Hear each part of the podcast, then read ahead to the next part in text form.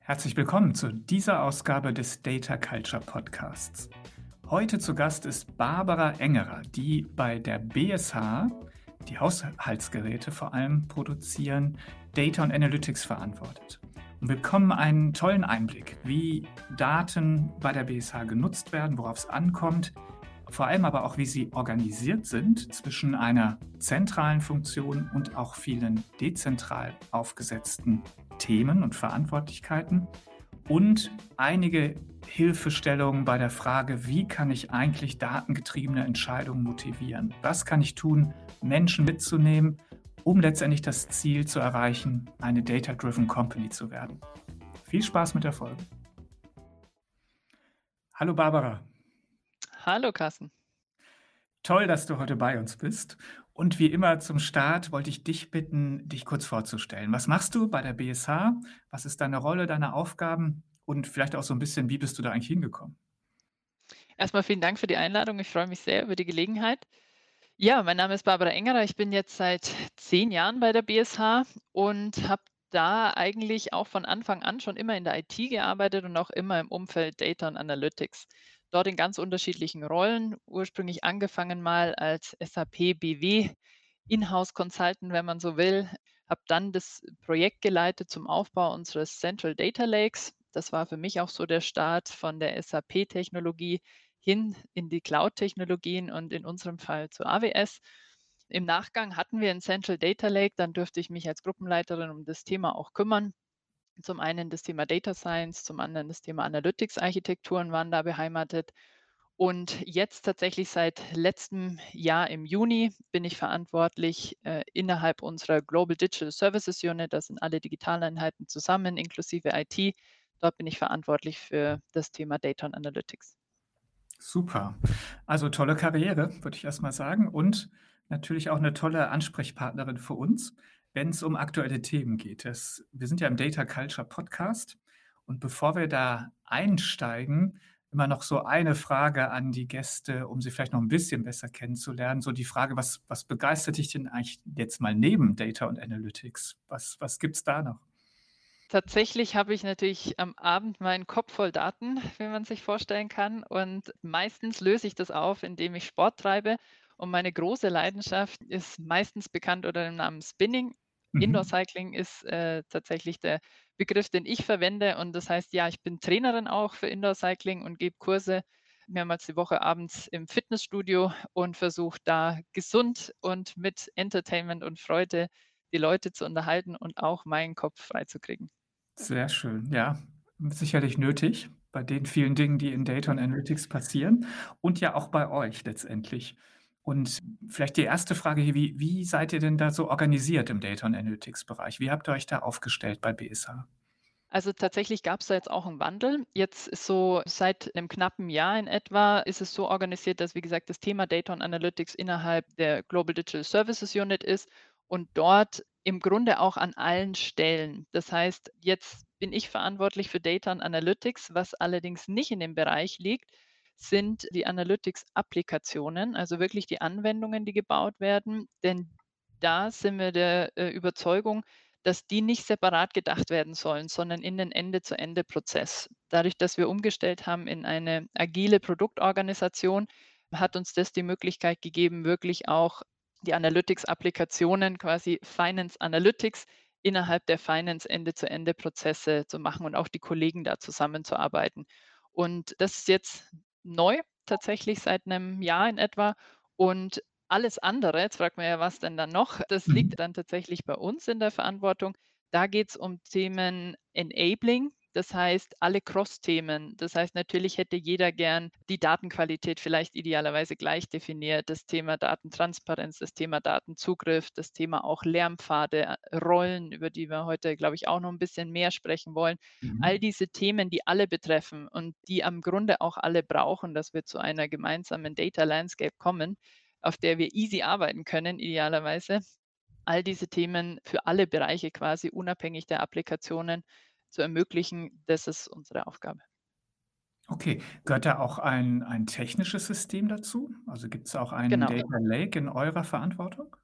Mhm, genau, da gehört die ganze Technologie-Plattform der Stack dazu. Wir haben einerseits eben den, ähm, SAP-Stack, wesentlich mit BW, haben auch Celonis da im Einsatz, haben dann zudem den Central Data Lake auf AWS. Und wenn wir von Data Lake sprechen, meinen wir nicht nur Speichern, das ist schon der Stack, wenn wir davon sprechen, also auch die Aufbereitung, das Processing bis hin zu einer Art Warehousing, Cataloging, all diese Themen, die liegen da drinnen. Und das heißt die Plattformverantwortung in dem Fall auch, ja. Okay, super. Ist jetzt diese Umorganisation oder generell die Organisation, ist die auch 'n Ausdruck dafür, dass Daten und Analytics bei BSH wichtiger werden? Und da wäre meine anschließende Frage auch: Wie sieht 'n das überhaupt aus? Ich meine, das eine ist ja die interne Steuerung. Jetzt baut ihr ja Appliances, also ihr baut ja, was ich, Waschmaschinen und alle möglichen anderen Dinge, die ja irgendwo zumindest wenn man sich das so anguckt, auch tendenziell smarter werden, also auch immer mehr Daten produzieren. Ist das dann also, was mich interessieren würde, wie stark sind jetzt Daten Teil der Geschäftsstrategie und wie wirkt sich das dann aus jetzt auf einen Bereich wie deinen? Also, tatsächlich genau tief verankert. Also, es es geht auch für, ja, wie du sagst, jetzt 'ne Firma, wie wir sie sind, die zum einen natürlich wir wir sprechen eigentlich immer von so 4 Bereichen: Consumer Interaction, wir haben Enterprise-Prozesse, wir haben Industrie, wir haben Fabriken. Also, auch da das Thema Industrie 4.0 natürlich wahnsinnig wichtig aus Data Analytics-Sicht und unsere Hausgeräte, eben die Appliances. Und in all diesen Bereichen eben gibt's Need für Analytics und wird natürlich Analytics auch gemacht. Und überall gibt's natürlich auch Daten, die auch ganz unterschiedlich gelagert sind. Und mit der Neuorganisation sind genau diese Bereiche sehr grad was die digitalen Produkte und Services angeht, eben explizit so geschaffen worden. Zusätzlich eben Data und Analytics, dass das die anderen Bereiche enabled. Das heißt, ähm, idealerweise haben wir die Lösungen, die alle brauchen, schon geschaffen, bevor die Applikationen gebaut werden. Dennoch also, wir sehen uns wirklich als Enabler für die für diese Lösungen und die anderen Cluster. Und in diesen 4 Clustern entsteht, wie gesagt, die Applikationen, die ganz unterschiedliche Needs haben, auch vor allem andere Daten, wo wir zum Beispiel im Enterprise natürlich mehr klassische SAP-Daten auch finden, finden wir natürlich bei unseren Appliances Data, unstrukturierte Daten und da natürlich auch 'n ganz anderen Umgang. Wie gesagt, am Ende landen die aber alle entweder in dem BW beziehungsweise in dem Data Lake. Und dann ist die Kunst, wie stellen wir denn die zur Verfügung, dass nun alle idealerweise einfach mit diesen Daten arbeiten können. Und wenn wir von Data Usage sprechen, sprechen wir von 3 Säulen, die auf dieser Data Landscape quasi fußen. Zum Mhm. einen Enterprise Reporting, zum anderen Explorative Analytics und zum anderen Data Science und AI. Diese 3 Anwendungsfälle betrachten wir mit 'nem jeweiligen Toolstack, mit den jeweiligen Anwenderrollen dahinter und das ist unser Zielbild, auf das wir zuarbeiten. Und diese 4 genannten Bereiche würden dann darauf zurückgreifen und würden sagen: „Okay, ihr setzt die Standards, was man da nimmt, aber auch wie man's umsetzt.“ Und supportet ihr dann auch? Oder wie wie setzt du das dann durch letztendlich oder wie wie unterstützt man dann so 'n Standard? Genau, also das ist tatsächlich genau das, was aktuell aufgesetzt ist, wie's wie's funktionieren soll und wie's, ich glaube, in vielen Fällen tatsächlich auch schon äh, grade wenn wir über Enterprise Reporting sprechen, da arbeiten die Kollegen weitgehend schon auf dem gleichen System, in dem gleichen Vorgehen. Also, das ist da da kommen wir her aus dieser Welt, ne? Aber wenn wir natürlich grade jetzt in Richtung Big Data und Data Lake, wo die Strukturen teilweise natürlich alle erst neu geschaffen werden mussten, wobei wir da auch jetzt ja schon ich glaube, 7 Jahre lang haben wir unseren Data Lake schon, also sind wir nicht ganz am Anfang. Insofern haben wir da schon Erfahrung gesammelt. Aber genau das ist Herausforderung, einerseits 'nen Standard zu setzen, der wird weitgehend akzeptiert natürlich, wenn's um Daten geht, weil da wollen wir ja, dass die zusammenpassen. Das wollen wir alle, dass die zusammenpassen, dass wir dann auch alle verwenden können. Auf der anderen Seite auch, was den Toolstack angeht, ich sage mal, da sind wir sehr flexibel aufgestellt, um letztendlich da auch die unterschiedlichen Bedürfnisse, die vielleicht 'n Bereich Appliance hat, im Vergleich zu 'nem Bereich Industrie 4.0 oder oder oder Enterprise oder Consumer Interaction, dass wir dem gerecht werden können. Aber genau das ist, äh, die Reise, auf der wir sind. Wir sind da nicht am Ende, aber das ist das Ziel, auf das wir zuarbeiten und genau. Stand heute sind wir gut unterwegs. Mhm, spannend, auf jeden Fall. Jetzt hast du gesagt, Daten sind tief verankert, jetzt irgendwo so in der Geschäftsstrategie oder auch immer stärker offensichtlich ja in der in der Nutzung. Wie sieht's mit den Rollen aus? Also, wie wie habt ihr das aufgesetzt? Es gibt's ja dein Team zentral. Es gibt dann in den Bereichen äh, offensichtlich braucht man da ja dann auch Kompetenzen. Vielleicht kannst du uns da mal einen Überblick geben. Also ich muss sagen, vielleicht das Stichwort bei uns nennt sich gerade so ein bisschen Data-Driven Business Area. Und die Frage ist, wie sieht denn die aus? Und das treibt natürlich auch genau unsere Business Area Leiter, egal ob es jetzt Sales ist, ob es unser Kundendienst ist, ob es Fabriken, egal wo, ne? Alle treibt, was muss ich eigentlich machen, um jetzt datengetrieben zu sein? Also man stellt sich gar nicht so die Frage, muss ich datengetrieben sein, sondern das ist irgendwie klar. Die Frage ist nur, was, was muss ich tun? Und da gibt es ganz unterschiedliches Vorgehen. Ne? Also Unsere Strategie jetzt gerade auch in dem Enabling dieser Business Areas ist, dass wir auch der Ansprechpartner sind, also dass wir auch der, das Beratungshaus sind, das idealerweise als erstes angerufen wird. Mhm. Denn was wir uns davon versprechen ist, wir haben tatsächlich vor fünf Jahren in dem Design Thinking Workshop mal all unsere Analytics Personas und Rollen aufgeschrieben und die über die Jahre hinweg wirklich konkret entwickelt, weiterentwickelt. So gab es zu dem Punkt jetzt, dass wir pro Persona quasi einen Lernpfad auch initiiert haben, der explizit innerhalb der BSH Data Analysten zum Beispiel ist eine Rolle trainiert. Es wird einen geben für Data Consumer, es wird einen geben für Data Owner, es wird einen geben für Data Scientists, beziehungsweise zwei davon gibt es jetzt schon, die sind schon gestaltet und die restlichen werden jetzt aktuell auf der Roadmap bis zum Ende des Jahres auch gestaltet werden. Was versprechen wir uns davon ist, gerade die Leute, die auf Business-Seite wirklich Lust haben, die datenaffin sind, die machen ja Trainings. Ne? Wenn wir heute irgendwo in Social Media reingehen, all irgendein Training machen. Aber es wäre natürlich dumm, wenn jemand wirklich Lust hat und vielleicht sich auf ein Tool trainiert, das wir in der BSH jetzt gar nicht im Einsatz haben. Dann hilft es natürlich beiden Seiten nicht und es führt ja eher noch zu Frust, weil jetzt kann ich das, sonst kann ich es nicht nutzen. Und deswegen haben wir gesagt, also das Wichtigste ist wirklich, die Kollegen nicht alleine zu lassen. Also gerade die, die wollen, beziehungsweise auch die schon erste Erfahrungen haben, dass wir denen wirklich Hilfestellung geben. Mit einem Pfad, sie führen entlang der Journey, wie ist unsere Landschaft, welche Tools haben wir, welche Trainings gibt es da? Und dann aber auch so ein Label dahinter zu machen mit Certified, also BSH intern einfach, aber um einfach auch zu zeigen, hey, da hat sich jemand wirklich die Mühe gemacht, durch dieses Programm zu laufen. Und die sind ganz unterschiedlich gelagert, weil natürlich ein Data Scientist ganz andere Inhalte hat als ein Data Analyst oder am Ende natürlich auch ein Data Consumer. Aber auch eben genau die, die eigentlich nur in Anführungsstrichen Kennzahlen in einem Dashboard abrufen, auch die würden wir gerne eben trainieren. Also da geht es eben nicht nur darum, dass jetzt jemand, der tief mit Daten wühlen trainiert wird, sondern explizit eigentlich im Grunde nahezu jeder. Denn, und das ist so die tiefe Überzeugung, die auch ich habe, wir kümmern uns wahnsinnig um unseren Datenbestand. Wir kümmern uns extrem um jede Möglichkeit und 17 verschiedene Tools für Analytics. Ich würde mal sagen, da sind wir schon echt sehr ausgefeilt, was man da alles nutzen kann.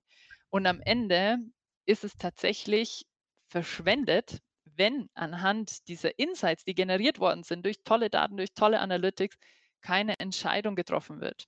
Und das mhm. passiert im Businessbereich, das passiert mit jedem Einzelnen. Und insofern ist die Herausforderung jetzt eines Bereichs, in dem Data und Analytics draufsteht, auch wirklich alle in der BSH mitzunehmen und nicht alleine zu lassen und auch nicht irgendwie von wegen, ja, das machen ja die Experten und die Data Scientists, sondern wirklich da eine Kultur zu schaffen, die die Leute mitnimmt und denen auch Möglichkeiten gibt, sich zu entwickeln, zu sagen, komm, wenn du Bock hast, hier ist äh, der Pfad und da helfen wir dir, danach geht es in der Community, wo sich die wiederfinden.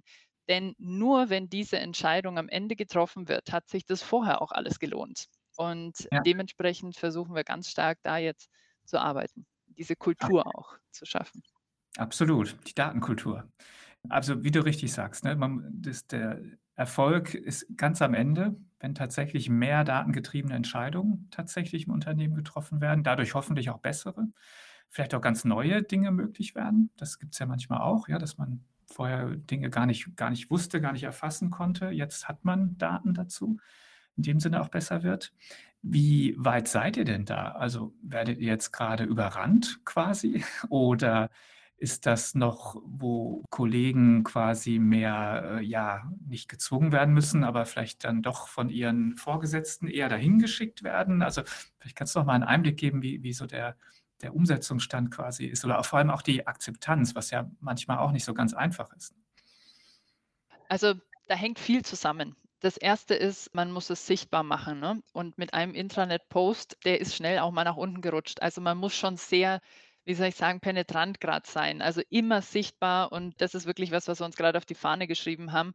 Also wir versuchen wirklich ganz viel immer wieder über verschiedene Themen im Intranet zu informieren, um uns quasi da auch sichtbar zu halten. Haben da auch so ein bisschen eine Brand gestaltet für das Thema Data und Analytics und wollen da explizit auch auftreten und die Sichtbarkeit kriegen.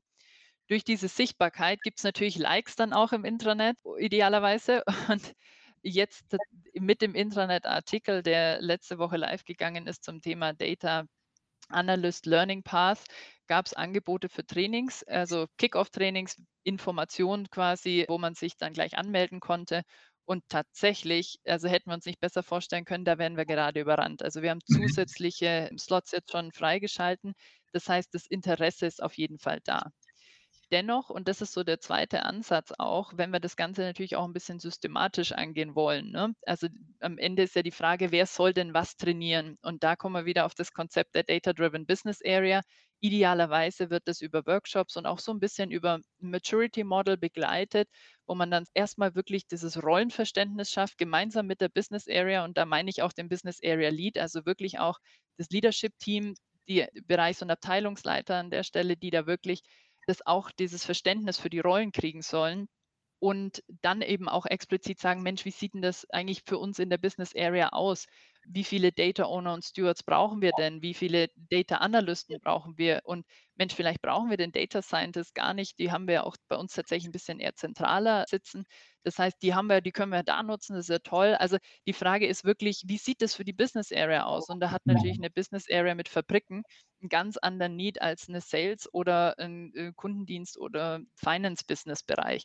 Und deswegen ist auch da der Ansatz, dass wir explizit quasi das Leadership schulen, diese Rollen-Awareness-Workshops machen, um das auch zu triggern, das zielgerichtet auch zu kriegen. Dennoch wollen wir keines aufhalten, weder das eine noch das andere. Also jeder, der da eine intrinsische Motivation hat, Lust drauf hat, hilft mhm. uns in der BSH. Und deswegen, also sind wir da. Das ist wirklich, wirklich was, was sich toll ergeben hat.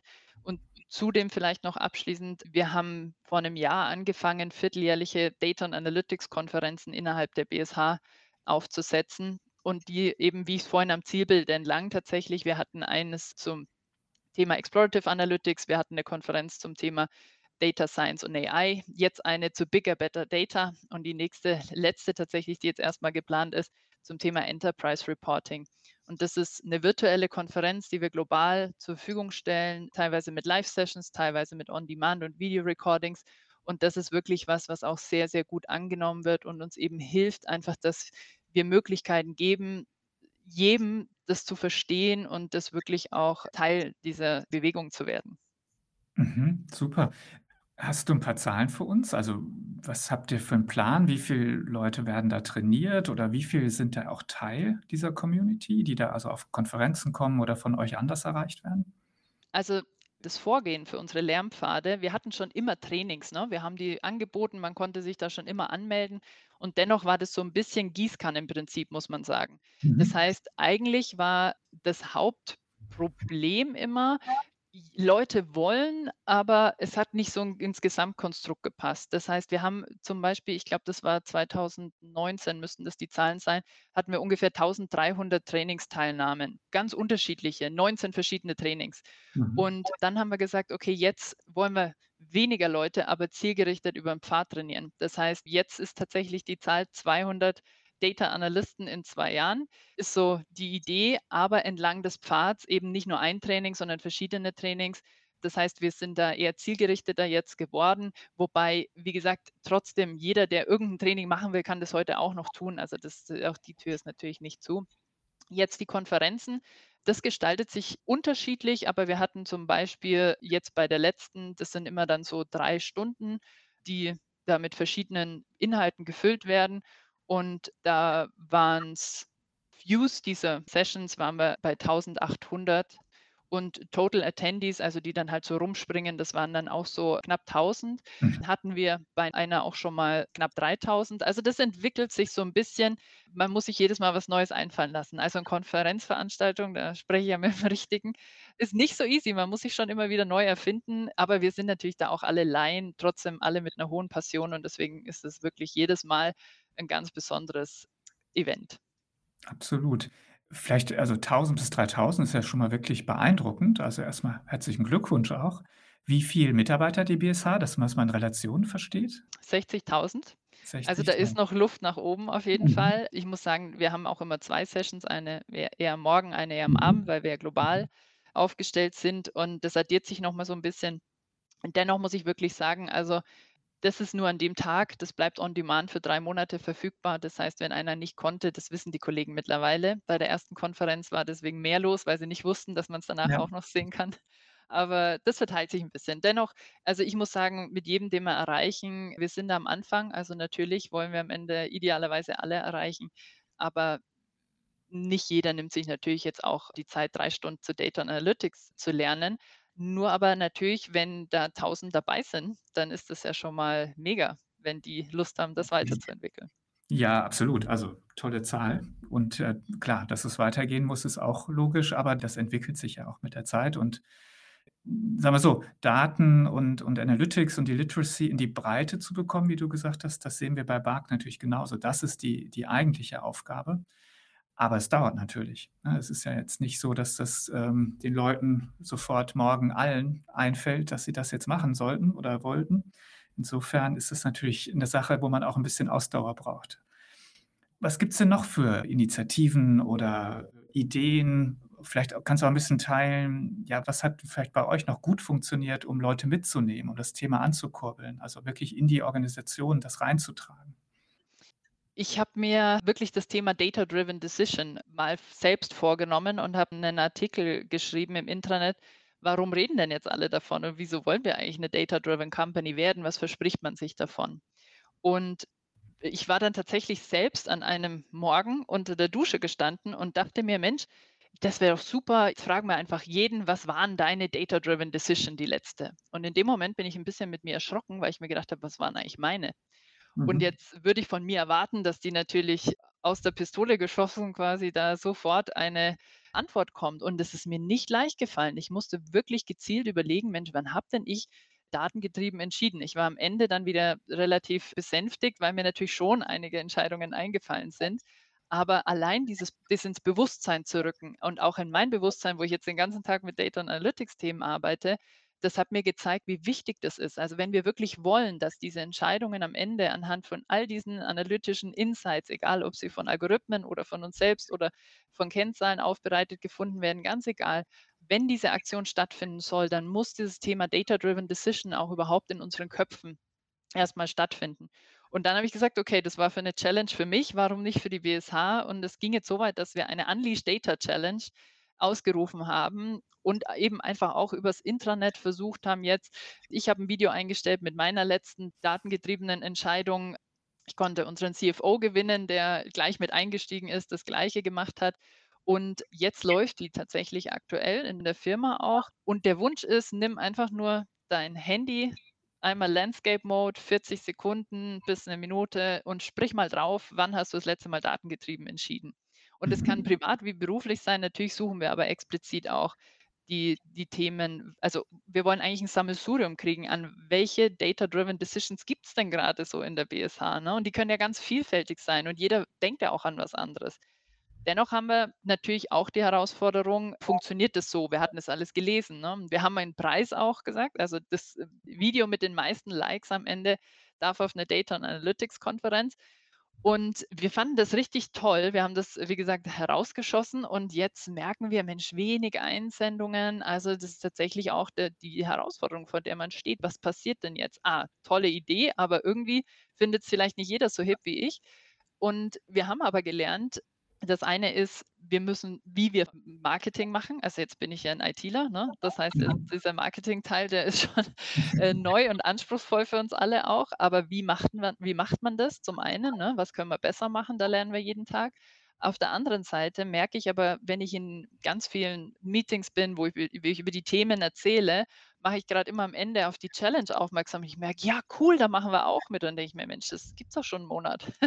Äh, wieso wisst ihr das nicht?“ Ne? Also, ich merke, dass wir halt wirklich da die richtigen Kanäle finden müssen, die richtigen Leute ansprechen müssen und dass das noch kein Selbstläufer ist. Und das zeigt einfach auch, wo wir da gerade stehen, dass da wirklich noch Arbeit und Aufwand ist. Aber tatsächlich, sobald man mit Leuten drüber spricht, Ja, das ist ja super. Ah, ich schicke auch was, aber momentan habe ich das Gefühl, die Leute machen fast ein bisschen Overengineering. Die wollen das richtig toll machen und sie wollen skripten hier. Und ich sage: „Mensch, nehmt doch einfach mal ein Handyvideo rumdrehen und wie wie wenn man wie man's halt von Social Media kennt, einfach ganz formlos.“ Aber die Leute machen sich eher Gedanken. Das heißt, äh, momentan rechne ich damit, dass es eben nicht die Vielzahl wird, sondern eher wirklich die die Qualität der Videos gerade das Augenmerk der Kollegen bekommt, was wiederum auch toll ist. Also insofern, ich kann nur Mhm. sagen, wir haben Ideen. Man muss äh, aus meiner Sicht einfach alle auch ausprobieren.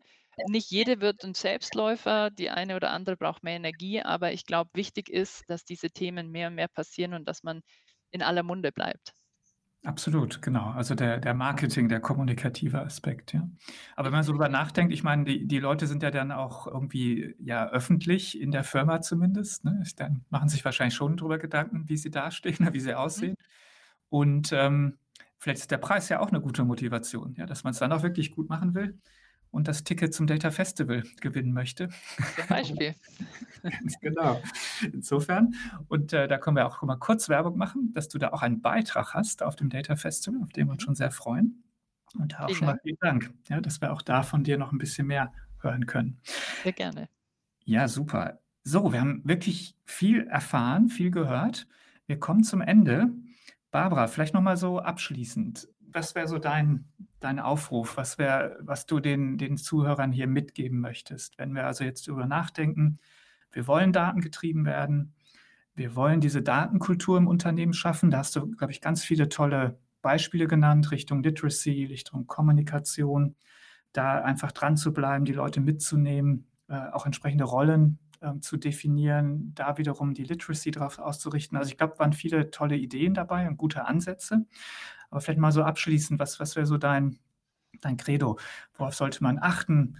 Was wären die die Dinge, die besonders wichtig sind? Einfach noch mal vielleicht so ganz kurz zusammenfassend.